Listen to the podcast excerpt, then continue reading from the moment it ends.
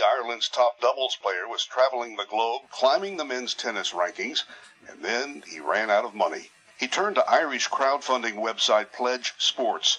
Richard Pearson is the CEO of Pledge Sports, which helped Cluskey raise his money. He says crowdfunding can raise an athlete's profile and may even attract sponsors. If somebody has a really successful campaign, which we've seen with I think five of our athletes so far, they will attract commercial sponsors. Within six weeks, Cluskey's Road to Wimbledon 2014 effort had raised nearly $18,000, or 30% more than his target. It will pay for travel to Asia to play on his best surface, hard courts. Pearson says Cluskey really needed the money. He was probably going to quit if he didn't get the money. So this was kind of like a last um, While crowdfunding, that's when money is raised for a project by getting a large number of people to contribute small amounts, is well established in the arts. It's just beginning in sports.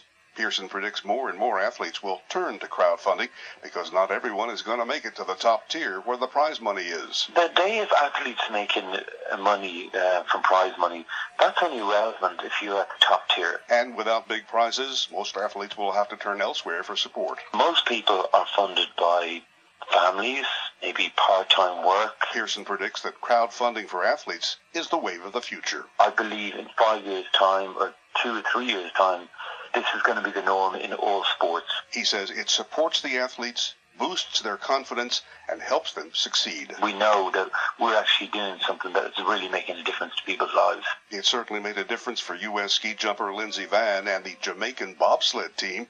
Crowdfunding got them to the Sochi Olympics. Catherine and Greg. Our thanks to John Bascom on crowdfunding, keeping the dream alive. Catherine, should Brazil not win the World Cup soccer tournament next month in Brazil, investors may win at the polls. We get the explanation from hedge fund manager Luis Carvalho, who can't quite bring himself to root against his home country in the games, but it is tempting. Greg, a defeat for the five time winners of soccer's championship would be a blow to President Dilma Rousseff's re election bid. That's according to Carvalho bolstering the chances for a new government that would be friendlier to investors after the worst economic performance of any administration since 1992. Rousseff's support is declining after 44 months of above target inflation, as well as protests last year by Brazilians upset the government was spending $11 billion to host the soccer tournament in a country where 7.2 million people still live on $1.25 a day or less.